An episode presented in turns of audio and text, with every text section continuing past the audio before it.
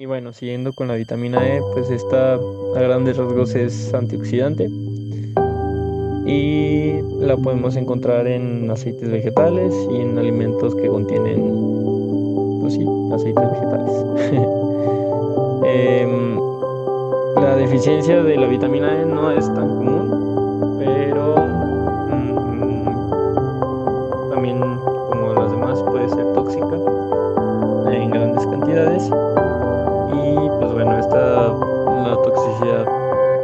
incrementa el riesgo de hemorragia.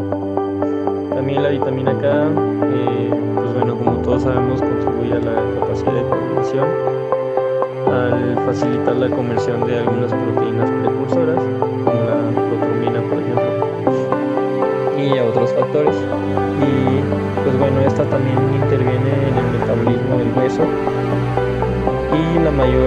De la vitamina K proviene de verduras de hoja verde y de aceites vegetales eh, también es poco frecuente la deficiencia y pues bueno, la suele observarse un poco deficiencia rara vez, pero en, recién nacidos y pues bueno, esto se puede prevenir con inyecciones de vitamina K.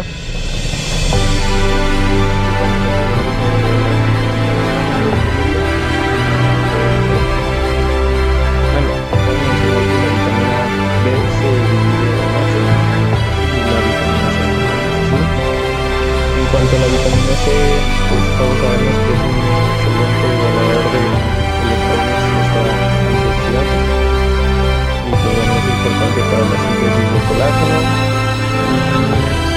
y es catalizado por mucho. Y esto se encuentra principalmente en frutas y verduras frescas. Eh, lo importante es que es sensible al sol, bueno, al calor.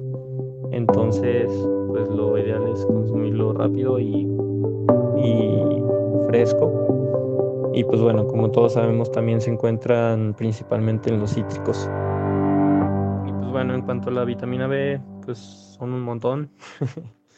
Pero a grandes rasgos, estos funcionan como coenzimas para múltiples procesos metabólicos.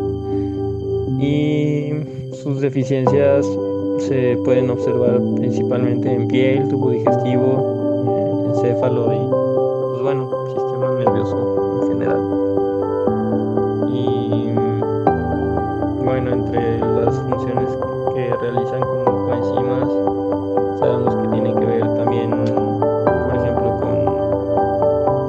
con, la transferencia de grupos de, átomos de carbón, eh, la interacción que tienen con el folato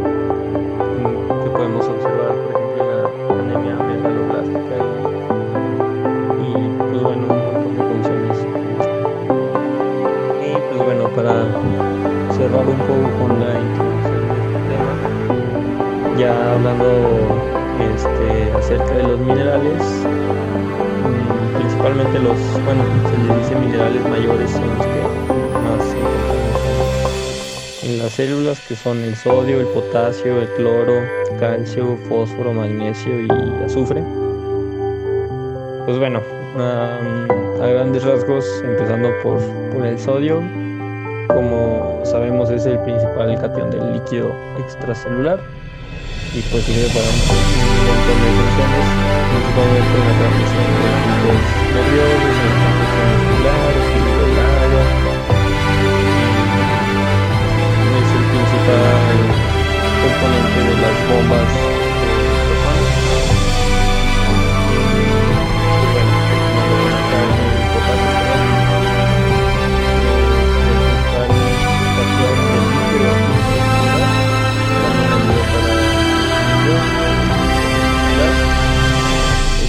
Es el principal anión del líquido extracelular. Este participa en la producción del ácido gástrico, también ayuda en la transmisión de impulsos nerviosos y pues bueno, a grandes rasgos casi todos participan en el equilibrio del agua. Em, después el calcio, su principal función es para la estructura ósea y dental, dental perdón. Para la coagulación y también participa en, la transmisión de impulsos nerviosos y en la regulación enzimática. Y pues bueno, de la mano va el fósforo con el calcio. Este, ese es, mm, este aporta principalmente la fuerza de los huesos y de los dientes.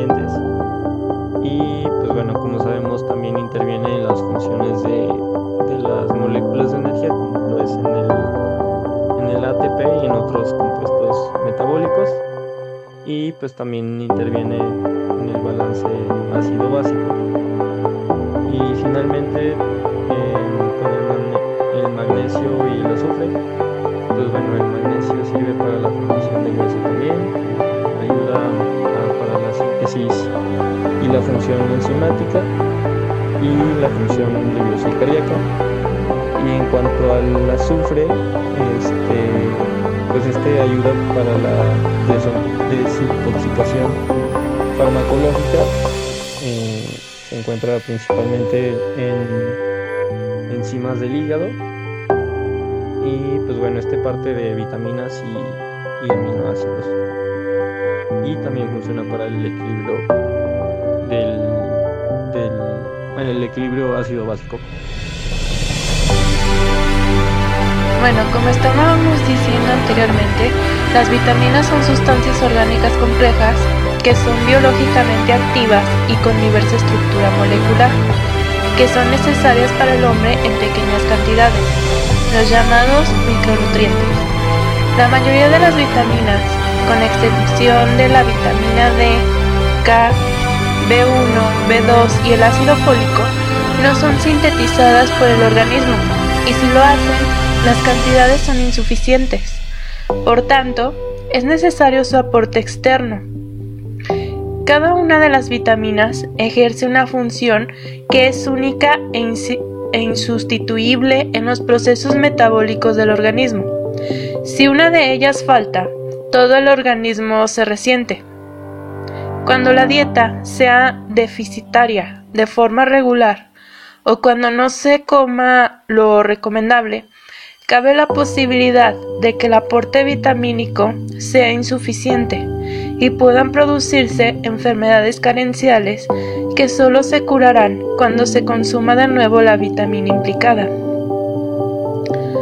En los países en vías de desarrollo, las deficiencias vitamínicas siguen siendo un importante problema de salud. Bueno, el día de hoy vamos a centrarnos ante todo en el aporte vitamínico de los distintos alimentos que tenemos a nuestra disposición. Si bien Debemos tener en cuenta que durante el proceso de manipulación y cocinado de los alimentos podemos modificar su aporte vitamínico. Bueno, ahora les voy a hablar de las vitaminas liposolubles, que son aquellas que no contienen nitrógeno. Son estables al calor, se absorben en el intestino delgado con la mayoría de la grasa alimentaria. Las vitaminas liposolubles se almacenan en las células del cuerpo y no salen del cuerpo con tanta facilidad como las vitaminas hidrosolubles. No necesitan consumirse tan a menudo como las vitaminas hidrosolubles, aunque se necesitan en cantidades adecuadas. Si se consume demasiada cantidad de una vitamina liposoluble, podría volverse tóxica el organismo es especialmente sensible al exceso de fuentes animales, como el retinol y a demasiada vitamina D, y no se excretan en la orina. En la continuación les voy a hablar sobre la toxicidad de las vitaminas liposolubles A y D. Bueno, la vitamina liposoluble, vitamina A, que también se le conoce como retinol, su precursor es el betacaroteno, que se convierte en vitamina por el organismo. Es estable al calor pero sensible a la oxidación y se altera al aire a temperaturas elevadas. La función de la vitamina A es que se almacene en el hígado, el cual se encarga de liberarla a la sangre en función de las necesidades y es necesaria para la vista, para la piel, para las membranas mucosas saludables, también para el crecimiento de los huesos y los dientes, para la salud del sistema inmunitario, favorece la resistencia a las infecciones y también ayuda al correcto desarrollo del sistema nervioso. La cantidad diaria recomendada en mujeres es de 800 microgramos y en hombres de 1000 miligramos. Las fuentes de la vitamina A mm, de origen animal, retinol es en la leche fortificada, en el queso, la crema, mantequilla, margarina fortificada, huevos e hígado. El betacaroteno de origen vegetal se puede encontrar en verduras de hojas verdes oscuras, frutas como damascos o albaricoques, melón, cantalupo y verduras como zanahorias, calabaza invernal, camotes, calabaza de color naranja oscuro. El déficit de vitamina A puede provocar ceguera nocturna, que puede y puede llegar a la seroftalmia, en donde no se secretan lágrimas y esto puede terminar en una ceguera total. También eh, puede haber queratinización de la piel y tejidos epiteliales como la boca, garganta, nariz y manos, y manchas de biot, que son pequeñas manchas blanquecinas en los ojos. Bueno, la otra, la otra vitamina liposoluble es la vitamina D. Y la toxicidad de esta vitamina liposoluble, que también se le conoce como calciferol, su precursor es el colesterol. Es estable y resistente al calor y a la oxidación. Es sensible a la luz, especialmente a las ondas ultravioletas. Su función es que se encuentra almacenado bajo la piel en la superficie. Cuando los rayos ultravioleta del sol llegan a la piel, se transforma en vitamina para ser distribuida por el organismo. También tiene una función antioxidante, facilita la absorción de calcio y fósforo a nivel intestinal, así como a la fijación de este en huesos y dientes. Ayuda a regular los niveles de calcio en sangre y protege las paredes celulares. Además es precursor de muchas hormonas. La cantidad diaria recomendada en mujeres es de 7.5 microgramos y también en hombres de 7.5 microgramos. Las fuentes en donde podemos encontrar la vitamina D son en aceites vegetales poliinsaturados como la soya, maíz, semilla de algodón, cártamo, verduras de hoja verde, germen de trigo, productos de grano integral, hígado, yemas de huevo, nueces y semillas. Una carencia de la vitamina D en niños puede provocar el raquitismo y en los adultos mayores puede causar osteomalacia.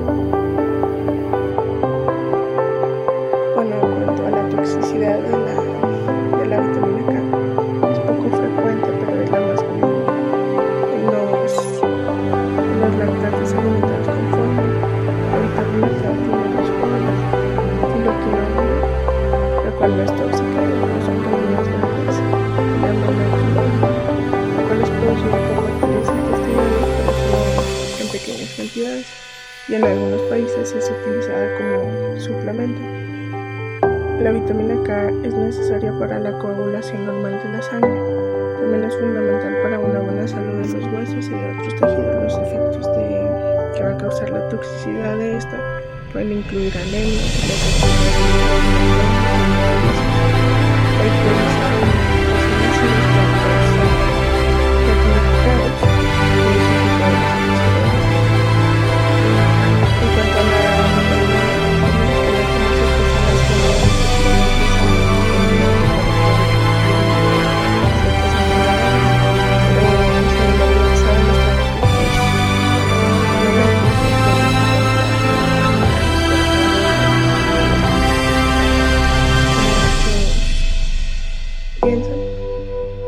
existen pruebas concluyentes de que la vitamina E, ni siquiera a altas dosis, identifique la progresión de, las enfermedades, como el Alzheimer o no hay acuerdo sobre si estos suplementos protegen la contra la disinesia tardía ni sobre si aumenta o disminuye el riesgo de padecer cáncer de próstata. O sea, no hay nada concluyente.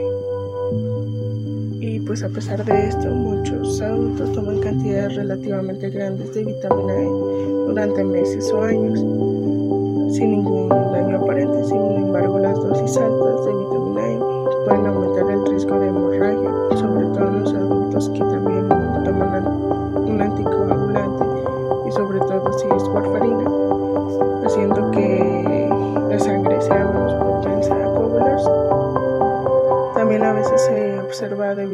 muscular,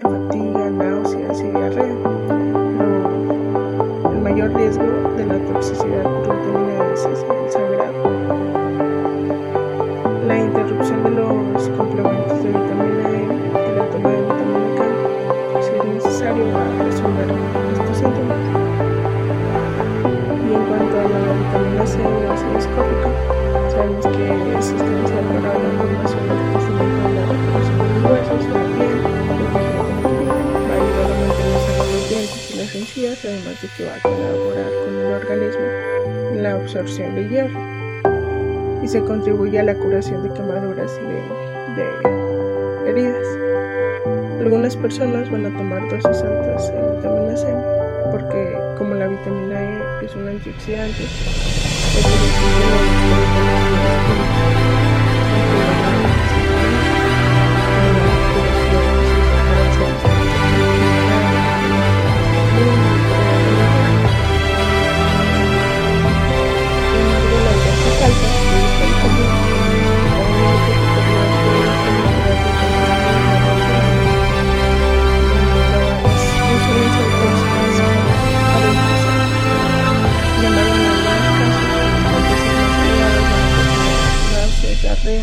van a afectar el equilibrio de la actividad antioxidante del organismo. El grupo de las vitaminas hidrosolubles lo conforman las vitaminas del llamado complejo B y la vitamina C. Ya les voy a hablar de las que componen el complejo B. La actividad fundamental de las vitaminas hidrosolubles es actuar como cofactores enzimáticos. Bueno, iniciando con la tiamina, que es la vitamina B1, su forma activa es el difosfato de tiamina. Esta es una coenzima que participa en reacciones de descarboxilación oxidativa. Interviene también en el metabolismo de los carbohidratos como la piruvato deshidrogenasa, en el ciclo del ácido cítrico, en la vía de las pentosas fosfato y en el metabolismo de la isoleucina, leucina y valina. Su absorción se lleva a cabo a través de la membrana celular por medio de dos transportadores, que son el transportador de tiamina tipo 1 y tipo 2. La tiamina también es capaz de regular la expresión génica de algunas de las enzimas que utilizan el difosfato de tiamina como coenzima. Ahora hablando de la riboflavina, o la que se conoce como vitamina B2.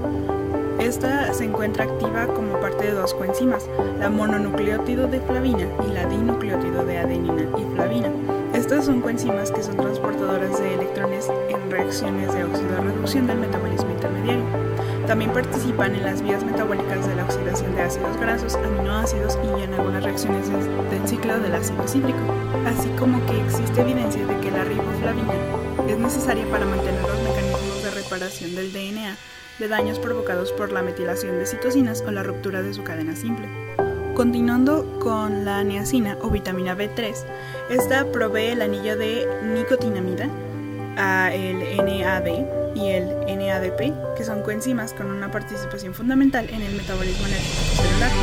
El NAD, además, es el sustrato de muchas reacciones de ADP oxidación. Estas últimas eh, son reacciones, más que las reacciones de la oxidorreducción, son sensibles a las niveles de niacina.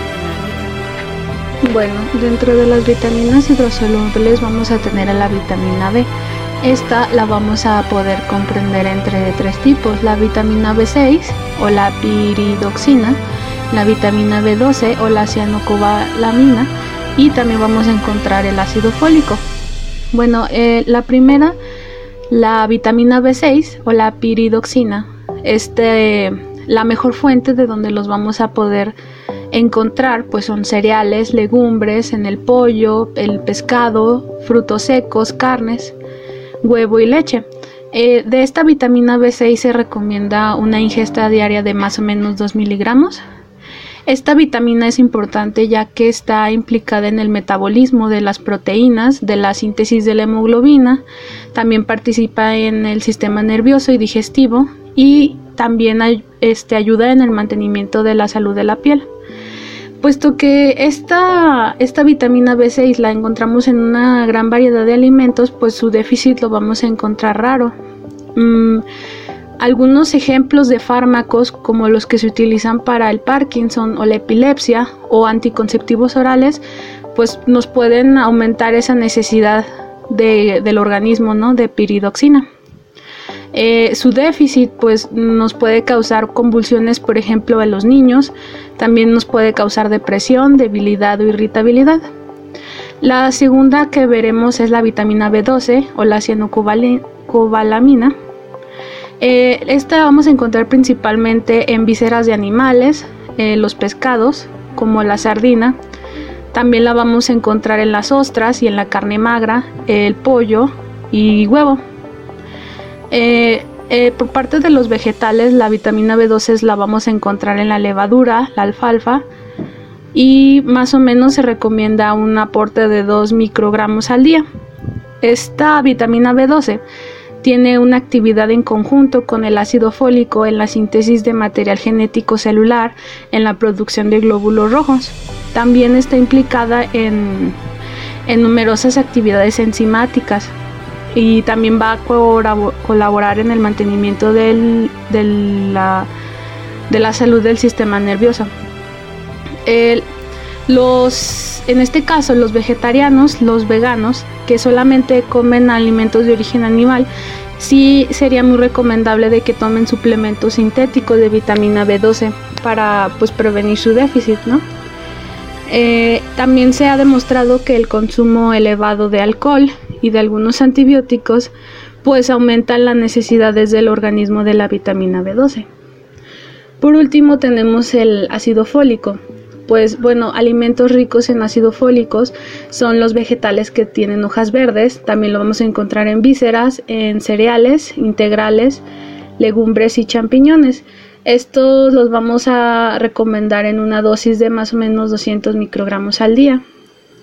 Bueno, eh, el ácido fólico es, es, uno de los esenciales para muchas actividades enzimáticas, como síntesis de proteínas este, y de material para el ADN. Eh, ya como habíamos mencionado, junto a la B2, junto a la vitamina B12 produce los, los glóbulos rojos y también se ha demostrado que el ácido fólico ayuda a prevenir cánceres, eh, enfermedades del corazón e infartos cerebrales. Eh, como ya es de conocimiento, es fundamental que las personas tengan una ingesta adecuada durante el embarazo, pues para proteger a, los fetos de algunos defectos congénitos. Eh, también sería adecuado una dieta equilibrada que proporcione este ácido fólico sobre todo en pacientes con enfermedades infecciosas o crónicas, eh, tipo cáncer, tipo leucemia, porque pues sus necesidades orgánicas aumentan. Em, entre los síntomas que podemos encontrar del déficit de ácido fólico, pues es anemia, eh, alteraciones digestivas, retrasos en el crecimiento, pérdida de memoria y encanecimiento prematuro del cabello. Cuanto al grupo de los minerales, estos los van a componer el sodio, el cloro, el potasio, el calcio, el magnesio y el fósforo. Y bueno, estos deben de aportarse para el mantenimiento de las necesidades diarias que tiene nuestro organismo y también como se debe de dar con ellos aquellas reposiciones de pérdidas agudas o crónicas que puede tener algún, algún enfermo. Y estas necesidades pues obviamente van a variar según la persona, la edad, el sexo, así como alguna enfermedad que tengan de base y como el tipo de pérdidas. Y bueno, y su aporte eh, claramente va a estar garantizado por una ingesta adecuada en, en una dieta equilibrada. Comenzando con el calcio, bueno, este es el mineral que más abunda en nuestro organismo ya que tiene un contenido medio de entre un kilogramo para el caso de la mujer y entre 1.2 kilogramos en el caso del hombre. Y bueno, la mayoría de nuestra reserva de calcio se encuentra en el hueso y otra pequeña cantidad se va a encontrar en el líquido extracelular. Entonces, pues su ingesta diaria se recomienda que sea de 600 a 800 miligramos por día y como ya había mencionado, esta depende de la edad, del sexo, de la situación fisiológica y esta la vamos a obtener principalmente de los productos lácteos como son la leche y además algunas verduras y legumbres. Y bueno, a pesar de que tenemos una gran reserva de calcio en los huesos, una deficiencia de este puede traer problemas con la desmineralización y mm, además otros factores eh, implicados con esto pues van a ser los de la edad como son la disminución de la relación de estrógenos y andrógenos y una menor actividad física y así como el tipo de dieta que consumimos. En cuanto al fósforo, bueno, este también es un elemento muy importante y es el segundo más abundante en el cuerpo. Este representa el 1% del peso corporal y mm, este pues en la naturaleza se va a encontrar combinado con, con el oxígeno en forma de fosfato. Y este fosfato junto con el calcio va a formar los cristales de hidroxiapatita y estos van a constituir la fracción mineral de los huesos. Entonces este fósforo lo vamos a poder obtener de aquellos alimentos como las carnes, pescados, mariscos, huevos, lácteos, eh, algunos cereales, verduras, frutas como el plátano y el kiwi. Y bueno, y es conocido que si tenemos una inanición, esta puede eh, generar una depresión del fósforo. Y en cuanto, pero es muy poco probable que se genere una hipofosfatemia y en cuanto a una hiperfosfatemia, es un rasgo característico del hipoparatiroidismo. En cuanto al hierro, pues este también es un elemento traza muy abundante en el organismo humano. Este, el contenido corporal del hierro es de 3.8 gramos en el hombre y 2.3 gramos en la mujer. Entonces su ingesta diaria recomendada es de 8 miligramos por día para el hombre y 18 miligramos para la mujer. Y bueno, obviamente las carnes como el, hígado son los principalmente aportadores de, de este hierro, así como otras legumbres y otros frutos secos.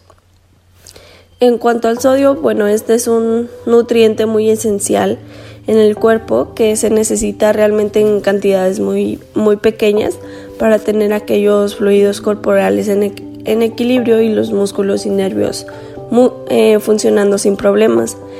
Em, pues bien, ya sabemos que unas dietas con alto contenido en sodio están asociadas a mayor riesgo de, generar una presión sanguínea alta, que es la principal causa de accidentes cerebrovasculares y, y otras enfermedades cardiovasculares. Y bueno, a pesar de, que, de lo que mucha gente piensa, de que si comemos mucha sal de, de mesa, es la que nos ocasiona estos niveles elevados realmente son por aquellos alimentos envasados y preparados. Entonces, pues la OMS nos indica que un adulto debe de consumir máximo 200 eh, miligramos de sodio al día y un niño máximo 1000 miligramos de sodio al día.